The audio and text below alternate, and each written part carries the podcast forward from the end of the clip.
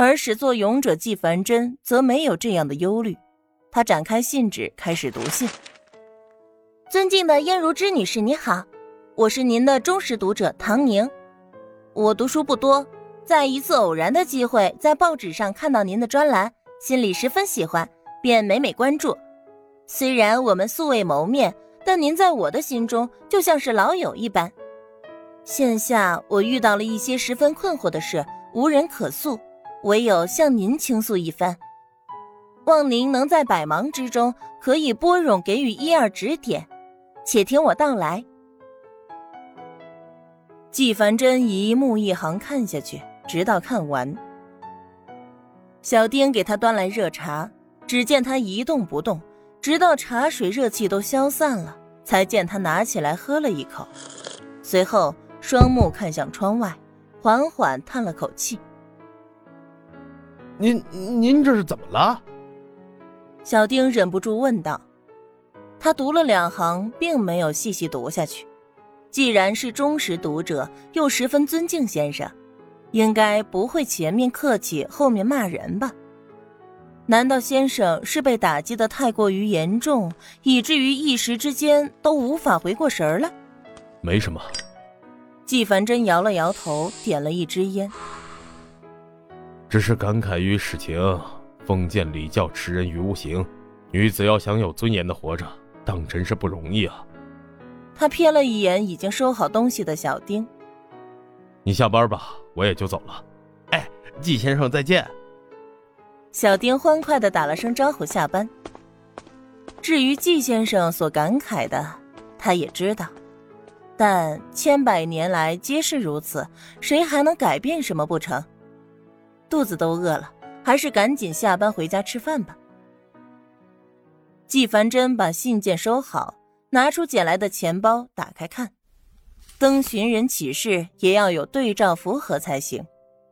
他依稀记得来接人的时髦女郎叫了一声 “Peter”，目光落到钱包里夹着的证件名字：张卫民。他眉头紧拧，再仔细看，上面还有英文一行小字。是一所不知名的英国大学，最起码在他的记忆中，知名学府里并没有这一家。国外留学归国的张卫民，一些纸钞，还有几张美金、英镑，另有小纸张上记着零零碎碎的电话号码。他重新展开信件，目光落在这位叫唐宁的忠实读者所诉说的困惑上。她的丈夫从国外留学归来，带了女朋友一起回来，打算日后和女朋友去上海过新生活，并且要求她留在家中侍奉公婆，尽一个为人妻子应尽的本分。这并不令她觉得困惑，她思考过后提出了离婚。而此时困惑的事情来了，她的丈夫不同意离婚，公婆更是不同意。并且要求她还要以能做正妻为荣，娘家更是了不得，丈夫都还没有抛弃她，就已经算是仁至义尽了，还要闹什么呢？全世界都觉得她丈夫另寻新欢是常事，而她遭遇背叛，想要离婚这种行为是不可思议，是不知感恩、大逆不道、不守妇道，甚至还有她要离开丈夫是因为外面早已有了野男人的谣言。而她的丈夫就叫张卫民。纪凡真深邃的眼睛微微眯起，她深深的吸了一口烟，再缓缓的吐出一团烟雾。她的五官很快便模糊了起来，融入到了夜色中。名字相同，海外留学经历相同，就包括她丈夫的女朋友，或许今天她也已经见过了。世界上还有这样巧的事？他瞥了一眼旁边的钱包，暂时放弃了下班的念头，拿起钢笔和信纸，稍稍思索了一番，低头伏案，开始写回信。就冲着一麻袋骂他的信件里，就只有这么一封肯定他的读者，而他又这么好巧不巧的捡了这个钱包，这就说明写这封回信很有必要。而另一边，坐在江家小公馆沙发上的张卫民正在忐忑。他出发前给江韵仪拨了个电话，告知了他大约会到达的时间。其实他的心里是没底的，毕竟那天在他家已经上演了那么一出闹戏，江韵仪连留宿都没有，直接回了上海。当他看见江韵仪亲自来接他的时候，内心隐隐的松了一口气。我母亲喜静，身体又不大好，这几年都住在小公馆里休养。江韵仪端起女仆上的咖啡，邀请张卫民品尝。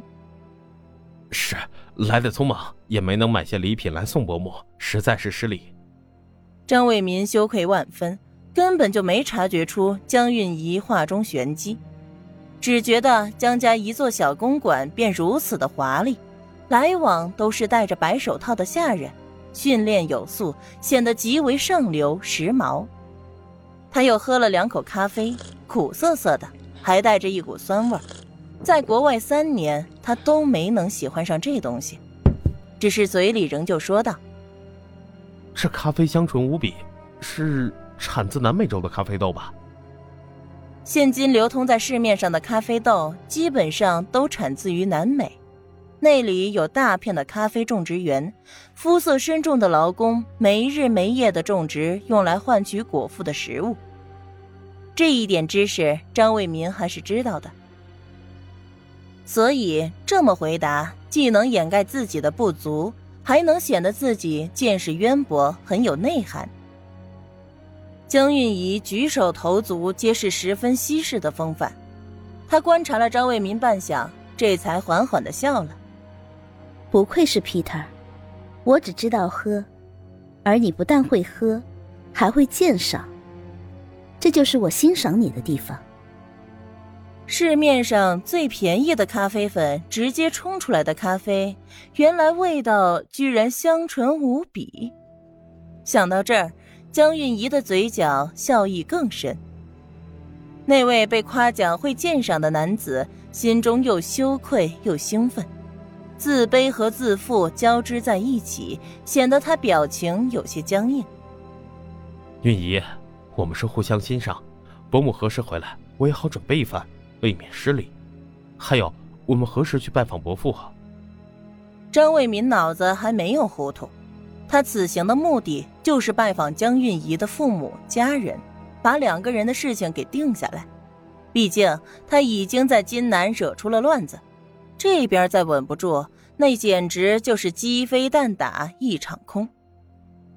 我父亲今天要举办宴会，母亲当然是不得闲的，回来估计要深夜了。你先休息，人都已经来家里了，还要着急什么时候见面吗？张卫民想要再诉一次衷情，无奈被江韵仪安抚下来，只好到客房休息。